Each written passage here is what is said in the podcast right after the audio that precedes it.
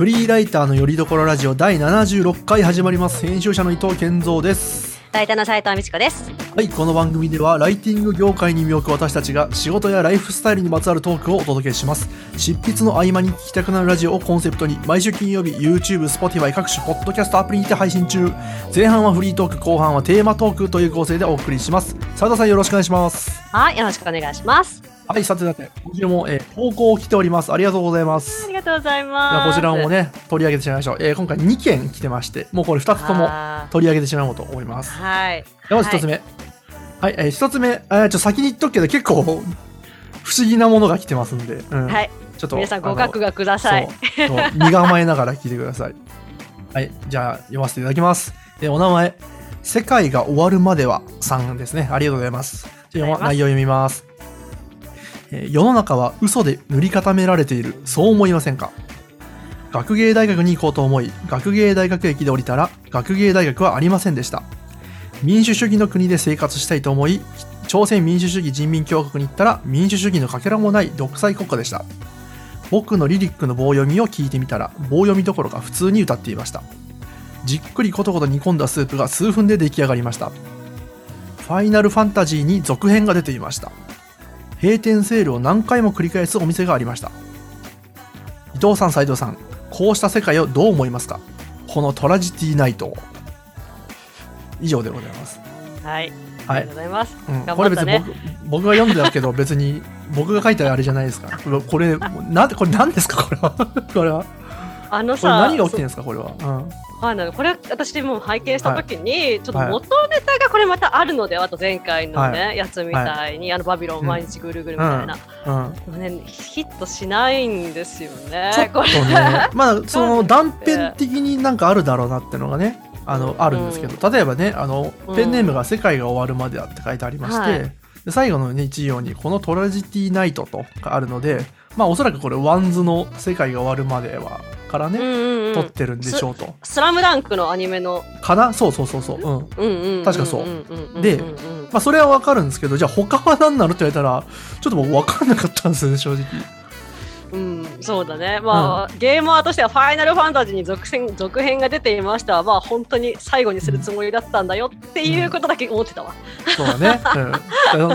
ちょっといろいろこうなこういう名前なのにもかかわらず中身が違ってるじゃないかということをね。はいはいはい。これなんかもうでもなんかよくできてますよねなんかねそまあ、のよく考えられましたよね。ポエムというかなんかその詩の朗読というかポエトリーリーディングみたいなジャンルでこういうのよくありそうだなと思って聞いててあ聞いててというかね。ー 見てて、ね、そんな感じはしてないですけど、ねうん、でもなんか意外とちゃんとねあのうん。意味不明な投稿かと思いきやなんかちゃんとこう作り込まれてるなと、ね、そうですよね。こんだけね、ネタをいくつもね。そうそうそう。こなんかだから僕がまず思ったのがなんかちょっと井上陽水っぽさもあったりね なんあかー確かに。ちょっとこう風刺というかね風刺ではないですけどそうそうそう。こうなんか世を憂いたようなね言い回しというかね、うん、だから私はねミスチルっぽいと思った。なんか。あちょっとありますね。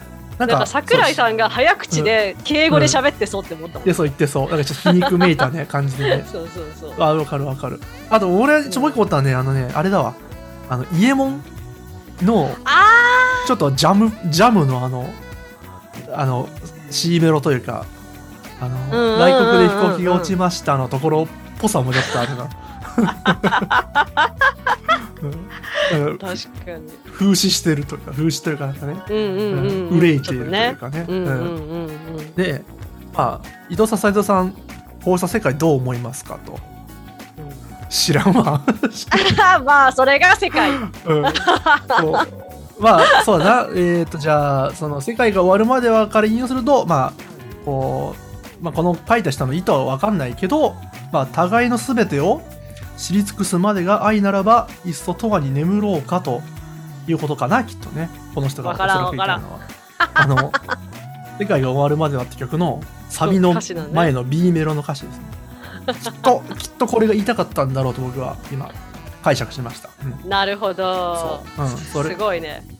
ここまでね、それが愛ならば永遠に眠りましょうということにしましょう。うん、ありがとうございます。はい、ありがとうございます、めちゃめちゃ多分頑張って書いてくれてるなとは。ね、ここの薄い感想で大丈夫かな、うんで、そこそこ僕らで僕のリリックの棒読みっていうのがアーティスト名ってことも分かってますからね。大丈夫ですよ。ね。ありがとうございます。じゃあもう一個いきますかね。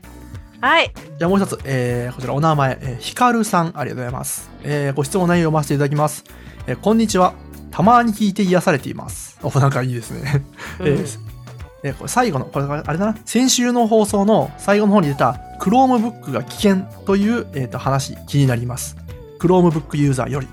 なるほど。ああ、聞いていただいてる。そう、ありがとうございます。先週ね、Chromebook の話をしたんです。いや、しようと思ってできなかったって感じですよね。そうそうそうそうそう。なんか前回があのね、うんあの OS の話をね、そうしたそうんね。そうそうそうそう。あ、そうそうそう。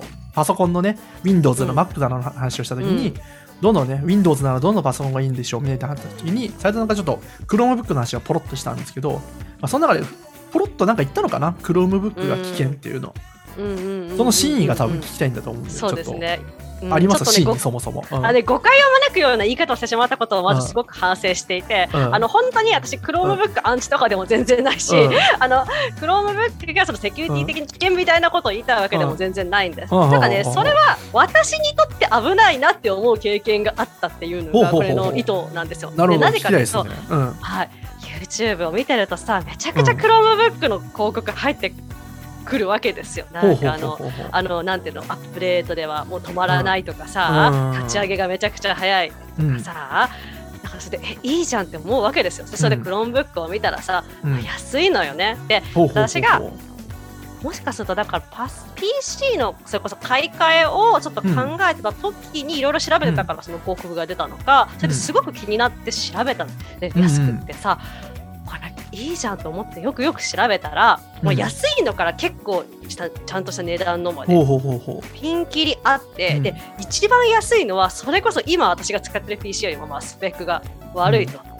危ないぞと思ったんですこれだから。ちう。ゃんるほどね。こう、。うん。そう広告めちゃくちゃ魅力的に見えるけど、これ自分でしっかり吟味せんと危ないっていう、まあ自分に合ったものじゃない可能性があるそうですよね、きっとね。そうですそうですそうです、だからでしかも私が今うん、あのだからその買い替えたいと思ってるパソコンは、あれなんですよね、そのライターだから別に最低限書ければいいじゃん。ワードとか Google ドキュメントが最低限できればいいから、そんななんか性能良くなくてもいいで、うんライターだから持ち歩くし、軽くって、ね、シンプルなやつがいいと思って買ったんですよ。そしたらうん。その後にコロナとか来ちゃったりとか、うん。ライター講座の講師やるようになったりして、それじゃダメになっちゃったのね。オンライン取材。もっとちゃんとしたスペックのやつを買わなきゃいけなくなったので困ったんですよ。うん。でもしかするとだから、うん。そのライターさんで結構 Chromebook をなんか最初に買いましたみたいな方、時々結構見るんですよ。うん。だから私と同じ発想で一番安い Chromebook を買ってらっしゃったら私と同じ失敗するかもしれないなという意味でも危ないっていう。なるほどね。危険という言葉を。あまあまあそうですよね、はい。うんまあそう、うん。うんやっぱ安いってね怖いですよね。今の時代ね。でもあれですよねもう結局あの要はビデオですよね。ビデオミーティングとかねまあズームとか含めた。これがね、割とこうん。うメインツールになっちゃったの急にねもうそう多分ね困ってる人いっぱいいるだろうなと僕も実はそれ聞いてて思ってまして。僕はなんか幸いその Mac MacBook Pro 使ってたんで なんとかなってましたけどそうじゃなかったらねもうなんかうわどうしようってなってたと思います多分、うん。うんなんかそう企業の中でも困ってるらしいですよね。そんなにあんまりベンチャーとかでも、もうどっちかというとオフィスにみんなで集まってそのムーブメントで頑張ろうみたいな企業さんもいるから、うん。そういう方がリモートにならざるを得なかった時に PC うん。買い替えたみたいな話聞きました。そうだよ。そうだよな多分。うん。しかもな特に例えばやっぱり斉藤さんみたいにこうねインタビューとかね取材取材とか外で動く系の人ってやっぱりその軽い PC を求めたりすると思うんですよねその。うんうんうんうんうん。だからねそのパターンめっちゃあるだろうなと僕も思ってます、うん。そう。結論まあもう2台持ちなんかなとか思ったりしてる。あそうだよね。多分デスクトップとうん。デスクトップ系のね据え置き PC と外出用みたいなね。そうそうそうそれこそ iPad じゃないけどなんかサーフェスそうそうそう、サーフィスとかね、そうそうそうそうそう。なるのかなもしかしたら。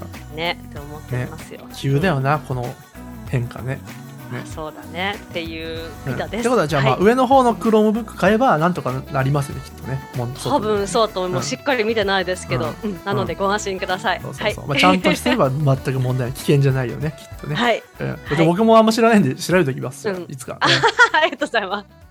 はいはい。はい。い、や、今回じゃあ2件ご投稿いただいたというありがとうございます。この感じでいつでもお待ちしてます。うん。はい、よろしくおど願いします。んな内容でもね、どんなポエムでも僕ら受け入れますんで、そうそう、創作してください、どんどんね。待ってます。楽しみにしてます。じゃあはい本題に行きましょうか。えーじゃあはい今回テーマ持ってまいりました。えー題しまして、えーブロックチェーンって何よ？こんなテーマでやってみたいと思います。はい。これはあれですよね。何回か前に、えーっと、何でしたっけ ?Web3 か。Web3 そうって何よ？というね、テーマでやったと思うんですけど、これはその時は Web3 っていう単語、まあ、最近よく聞くけど、まあなんかよくわかんないなと。いうことで、まあちょっとその、あの分かりやすく解説してくれている記事をうん。読みながら一緒に勉強しようぜというね、回があったんですけど、うんまあそれの続編ですね、言うなればね。うんそうですね。今回はブロックチェーンって何よと。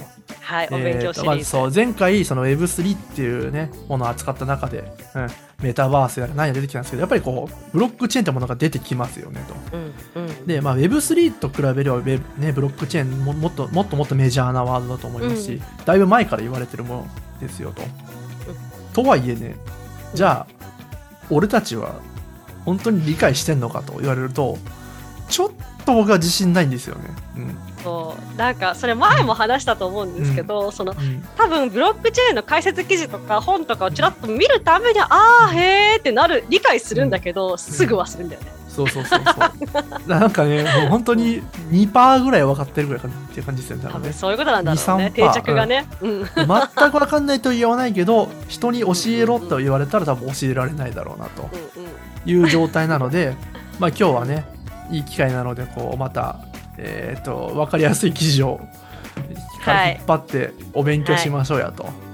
という回です。今回は斉藤さん主導でやってもらおうかなとそ思います。うですね。前回健うん三さんがね読んだのでね。なんかゼミみたたいだね、これなんかね。い。林読みたいななんかレジュメ作ってさそうそうあっ。たなと。あったよね。やばいね。ゼミという。ことでね。うんはい。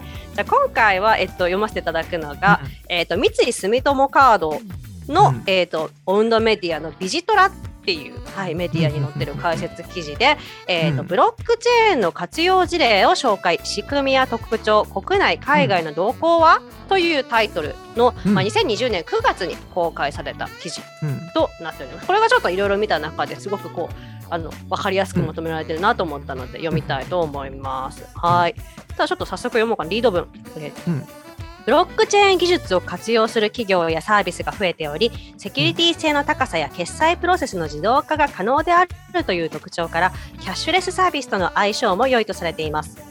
うんうんこれ読めてる？大丈夫？なんか、うん日本語がおかしいのかなもういいや。ブロックチェーンの仕組みや特徴とともに導入事例や国内外の動向をチェックしていきましょう。ですね。なるほど。キャッシュレスとか、やっぱうんそういう金融っぽいよなみたいなのは、確か前も思ってたと思うので、うんうんというような感じかな。まあ、続き読んでいきましょう。うんはい。えーじゃあ、そもそもブロックチェーンとは？うんねブロックチェーンとは複数のコンピュータに暗号技術を使いながら取引情報などのデータを同期して記録する手法のことを指します。うんネットワーク上で複数のコンピュータが取引の記録を管理するため不正な改ざんが事実上不可能であるという点が特徴です。取引記録をまとめたブロックをチェーン鎖のようにつなぎ情報が更新されていきます。日本語では分散型台帳とも呼ばれます。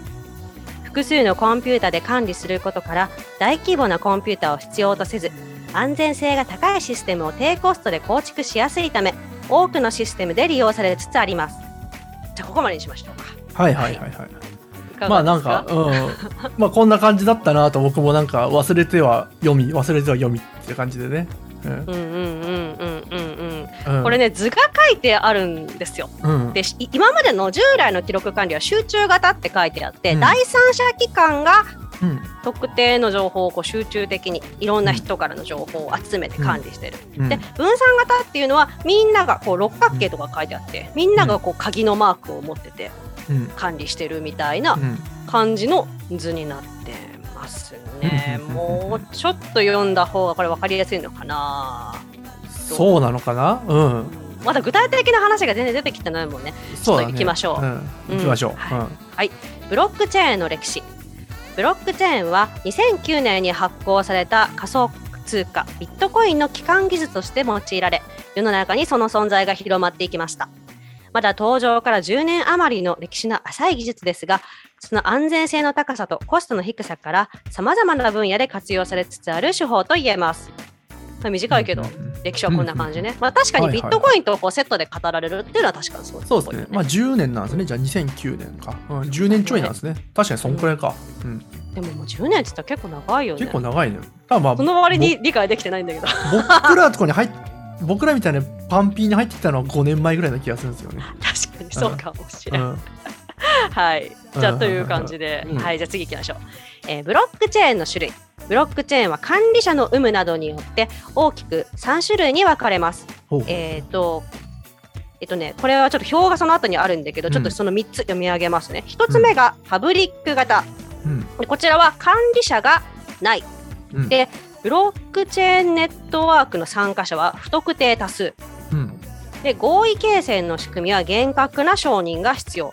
うん。で、利用モデル、まあビットコインなど仮想通貨での利用がパブリック型ということだそうですね。うん。これ1つ目。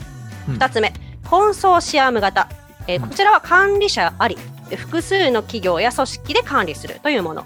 で、ブロックチェーンネットワークの参加者は、まあ、特定多数、不特定ではなく特定多数ですね。うん。はい、で合意形成の仕組みは特定者間の合意、まあえー、と参加者が特定多数ということなのでそこの合意、厳格な承認は任意ということです。で利用モデルは金融機関などによる利用を想定しているうんというのがコンソーシアム型だそうです。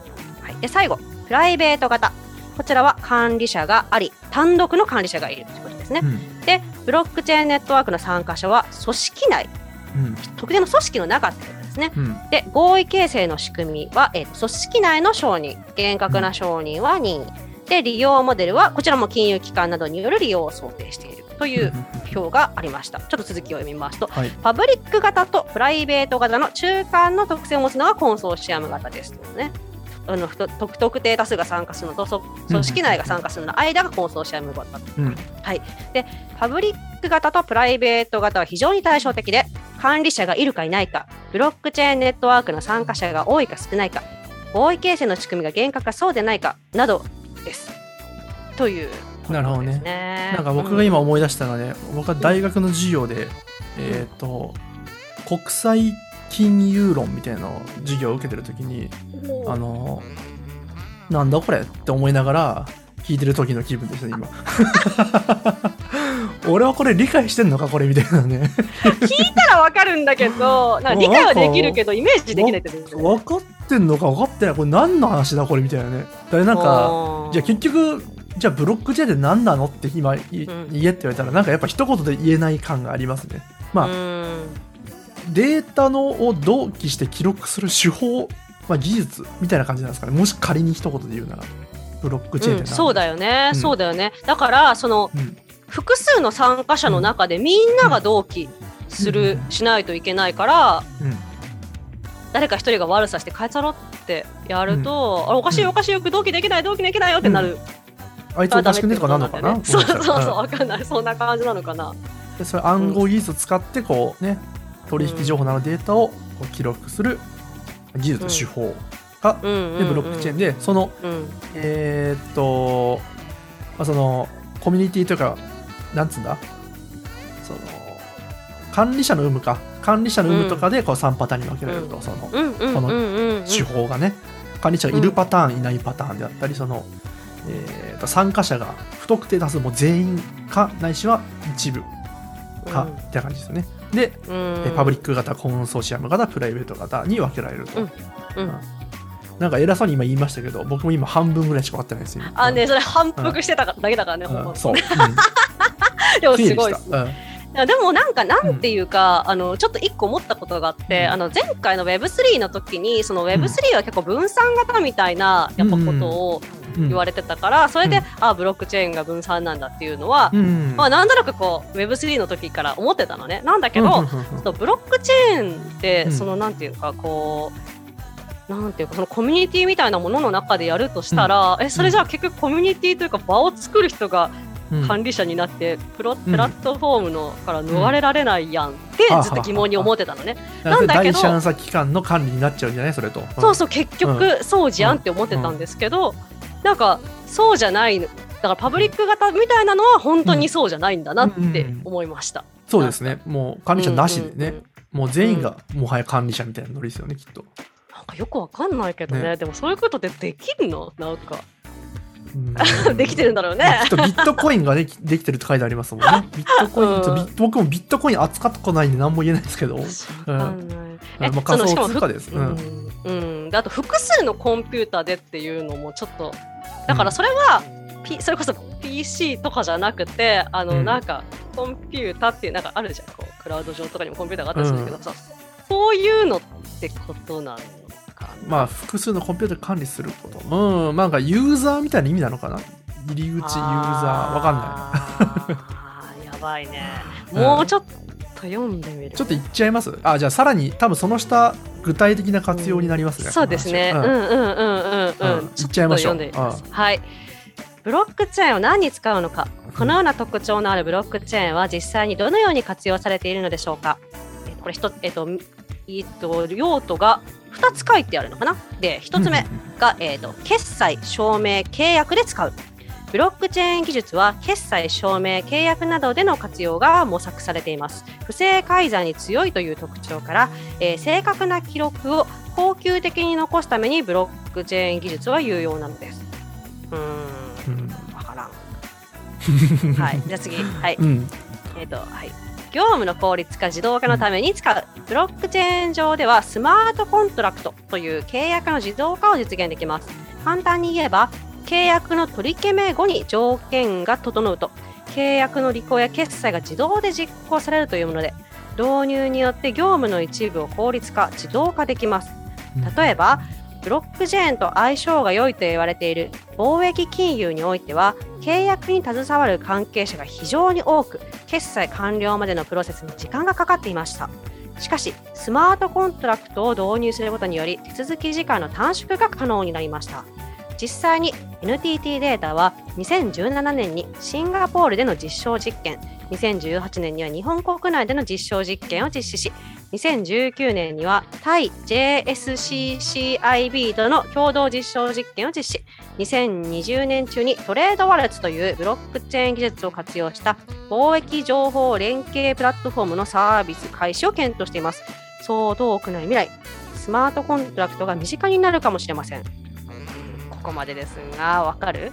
うん。うーんもうスマートコントラクトがまた出てきてましたね。新しいね新しいのが出てきちゃったんだよね。ねまあまあ、これはまあそんなんかわ多分そんな難しい言葉じゃないと思うんですけどね。きっとスマートコントラクトはね、きっとうん自動化みたいなね、契約の自動化はわかんないけど。契約の取り決め後に条件が整うと契約の履行や決済が自動で、うんうん。実行される。じゃあじゃあ次いっちゃいます？活用事例見ますか？確かに。うんよし。これでなん行とかなるかもしれない。うん。よし、頑張ろう。うん みんな頑張りましょう。うんはい。ブロックチェーンの活用事例3選。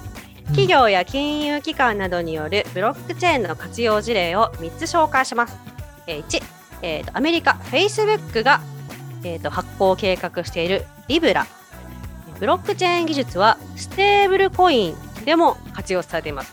ステーブルコインとは 円やドルなどの裏付け資産を有するデジタル通貨のことです。法定通貨と連動しているためビットコインに代表される仮想通貨などと比較すると価格が極めて安定しており価格が極端に乱高下することはありません。えーとアメリカの Facebook が発行を計画している Libra もステーブルコインの一つです。リブラは銀行口座を持っていない人々でも金融サービスを利用できるようにブロックチェーンの仕組みを利用し低コストでスピーディーな金融サービスの展開を目的としたグローバルなデジタル通貨です。しかし、グローバル通貨という全く新しい通貨の金融システムに与える影響や安全性などが問題視されている側面もあり、今後の展開に注目が集まっています。うーん、まあ、うんビットコインじゃなくってもうん。使ってるよっていうまあ例なんですが、まあ、きっとそうなのかな？これでも全然わかんないんだけどね、これ。あの、わかんないいというか、なんか、つかみどころがまだないって感じでね。そうですすね。ちょっと選んだ記事がちょっともうちょっと基礎的なやつを選べばよかったかなと思いました。すいません。はいはいはい。いやいやいやいや。もう一個見ます？もう一個事例。もう一個事例見ましょう。はい。今度、えっと、三菱 UFJ フィナンシャルグループが社会実装に取り組むコイン。コインってあの普通に英語でコインっていう表記です。うんえーと三菱 UFJ フィナンシャルグループが発行するコインもブロックチェーンを利用した仮想通貨です。コインは1コイン1円で利用できるようになっており、サービス開始の初期はリクルートのジャランやホットペッパーグルメ、ホットペッパービューティーなどのウェブサービスやサイトの加盟店などで使用できる見込みです。今後は換金して銀行口座にお金を戻すことや個人間の送金にも使えるようになる見通しとなっており私たちの生活に浸透していくのもそう遠くない未来かもしれません。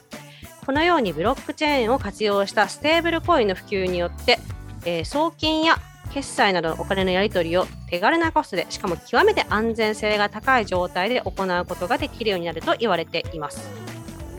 なるほど。なんかでもさっきよりちょっと我々に身近な気がしましたね。そうですね。話題がね。そうですね。そうですね、やっぱ日本の話題だとね。うんうん、うん。うんうんうんそっかそっか。その、うんまあ仮想通貨をまあやっぱ仮仮想通貨なんですね。言ってしまえば暗号通貨、まあ。資産仮想通貨。うんうんうんうんで確かけ、うん。だから結局その Web3 とかっていうのはうん。一定集中型だからどっかがこうダメになったらもう、その集中してるとこがダメになっちゃったら安定性がないわけなんだけれども、うん。ブロックチェーンだと分散してうん。こういるのでうんうんなんかなん。ていうかその貨幣価値みたいなのが保たれたりのかなきっと、ううんんとかもそういうことだよね。あとはあの何言おうとしたっけあだからその、おうん。一つに集中してると結局そうやってうん。大きい、大きなお金かかっていうかそのうん。Google とかさ、GAFA みたいな大きい企業がどんどんどんどん膨れ上がっていくけどそれもだから、うんまあ、ないっていうようなことで Web3 との相性がっていうかうんうんうん Web3 に欠かせないみたいなうん。感じなのかな、うん。うんうんうんとちょっと今思ったりしてます。うん。うんうんうんまあそのお互いの信用があるからこの1コイン1円みたいなのも成り立つしと、普通のお金としてもでポッと出てきたお金だけどみんなそれの価値をちゃんと理解し、うん、うん。で、まあ、普通に使えるっていう状態なのかなきっとそのあー確かにね。そうですよね、その参加してる人たちうん。の間で信用をしてるからうん。まあでも本当お金だよねそれ。って普通。に、うんそうですね、うん。うん。まあ、お金はその信用を国とかがやってるけど、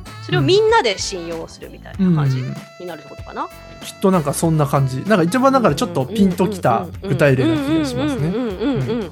もう一個ちょっと読んでみようか。うん。あの日本の国内の事例3つ目、うん。マスターカードの自動決済システム、うん。契約プロセスを自動化し契約内容の改ざんを防止できるブロックチェーン技術は大手クレジットカードブランドも導入に動いています例えばマスターカードはすでに2002 2017年の時点で決済システムにブロックチェーンを導入することを決定していますブロックチェーン上で決済処理をすることで仲介者が不要となるため手数料やコストを削減でき国際化送金なども迅速に低コストで実現できるとされています。あこれちょっとわかりやすいね。うんうん、はあはあはあなるほどねうん。本当に俺なるほどって思ってるのか俺はこれ。だからさ、これそう、うん。国際間送金みたいな話がちょっとわかりやすいのかなと思って、そのうん結局そのなんていうかマスターカードで決済をうん。して、うん。ただなんかその円を例えばドルとかにこう変える段階でまた何かの期間が入りとか、そしたらこう相手に払うのにまた何かの期間が入りとかさ、そういうのがちょっともうちょっとシンプルになるみたいな感じなの。かはあはあはあかな？と。な、うん。でこれってさ、そのお互いがそのさブロックチェーンにまあなんかと登録というかなんかなんつうなんつうだ、うん。承承認？あさっき出たなんか合意形成の承認だよ。か。うんだからそれはなんか事前にやる必要があるのかな？なんか別にマスターカード持ってる人が全員ってわけじゃない気もするんですよね今これ。しょうそうだね。将来的にはきっとそういうことなんだろうね、そのうん。不特定多数みたいな感まあじで、うんきっとね、うん、うんうん。うんうんうんなるほどね。はい。どうですか？でも自分で読むとはちょっと分かったような気にい、うん。なんかなってきた。でもやっぱりさそのいろんな例を聞いて確かに、あうん。こういうところでこう使うのねっていうの分かったんだけどやっぱね、うん一番最初が一番難しいって思った、ブロックで管理するとかさそれが一番難しいのうん。は鎖のように全然ピンとこないよね。なんかねうんあなんかすごい一点まあ一点集中じゃないってことはでも理解できましたね、うん、誰かが管理してるものじゃないと。管理というかね。中央集中型ではなく分散してるよってのはまあ分かりました。そうか。だからそうか、うん、えっ、と一定期間これねちょっとごめんなさい。一個、うん、私もう一個、うん、あの、メモしてたあの、サイトがあって、これはねキウイ。ていう、うん。はいあのメディアのところなんですけど、そこのブロックチェーンの説明を最後にちょっと読んでおしまいにしたいと思います。そうしましょう、うん。はい、えっ、と、キウイっていう、うん。えー、とメディアさんの事例10選、えーブロックチェーンの活用事例を分野別に紹介という2020年9月の記事となっております。はい、こちらのによると、ブロックチェーンとは、ブロックチェーンとは複数のコンピューターを利用した分散型ネットワークと暗号型技術を組み合わせ、取引情報を同期させて記録する技術です。一定期間の取引情報をブロックと呼ばれる単位でまとめ、複数のコンピューターで検証しながら、えーチェーン鎖のように、えー鎖をつないで蓄積します別名分散型台帳とも呼ばれており金融機関のような中央集権でなくとも取引の信頼性を保てる非中央集権型のシステムです。仮想通貨をはじめブロックチェーンを中核とする新たなプラットフォームが続々と開発されています。はいということなんですけどうん。期間の話でさっきあった、なかった。ね期間のこと結構大事だと思うんだけど。こっち分かりやすいね。ちょっとね、しまった。もうね時間があれで。うん、い やまあまあ、はい。ここだけ読んだらなんか、うん。うん平易な表現が使われてたりね、うんうん。うんうんなるほどね。だから、うん。一定期間の情報をうん。こうブロックにしてそれを鎖の状にするっていう、うん。個期間が結構ね、うん。ポイントっぽいよね、あそれなんですね、ブロックっていうのはね、何を仕切ってんのかなと私は僕も思ってたんで、うん。確かにね、うん。そうですよね。そこがポイント。まだまだこれ勉強がね必要だし、はい、うん。えいやでもいいんだよ。今日あの目的がさされた。なるほど。あの、はい。分かるものと分からないものが出てきたので、ううんんうんうんうんうん。ここはまだ理解できた。ここはあとなんだろうなみたいなのができたんでこれは貴重な体験ですよ。そうですね。まずねこう分からないことが分かるっていそう結局我々まあ大して理解してなかったんじゃないか疑惑もねあるのでね。いやいい経験ですよこれは、うん。そうですね、うん。はい、うん。皆さんも頑張って 勉強しましょう。はい、引き続きね。はい。頑張ろう。じゃあ今日この辺にしますかね、はい、えー、と今回もお聞きいただきありがとうございます。少しでも楽しんでいただけましたら YouTube の高評価ボタン、チャンネル登録や、えー、ポッドキャストのサブスクリプション登録を押していただけると嬉しいです。あとリスナーの皆様からの投稿をお待ちしています。質問や感想などお気軽にお寄せください。YouTube の場合は概要欄に、ポッドキャストでは詳細の欄に投稿フォームの URL を記載していますので見てみてください。はいありがとうございますそれでは来週の金曜日またお会いしましょうさようならさよなら。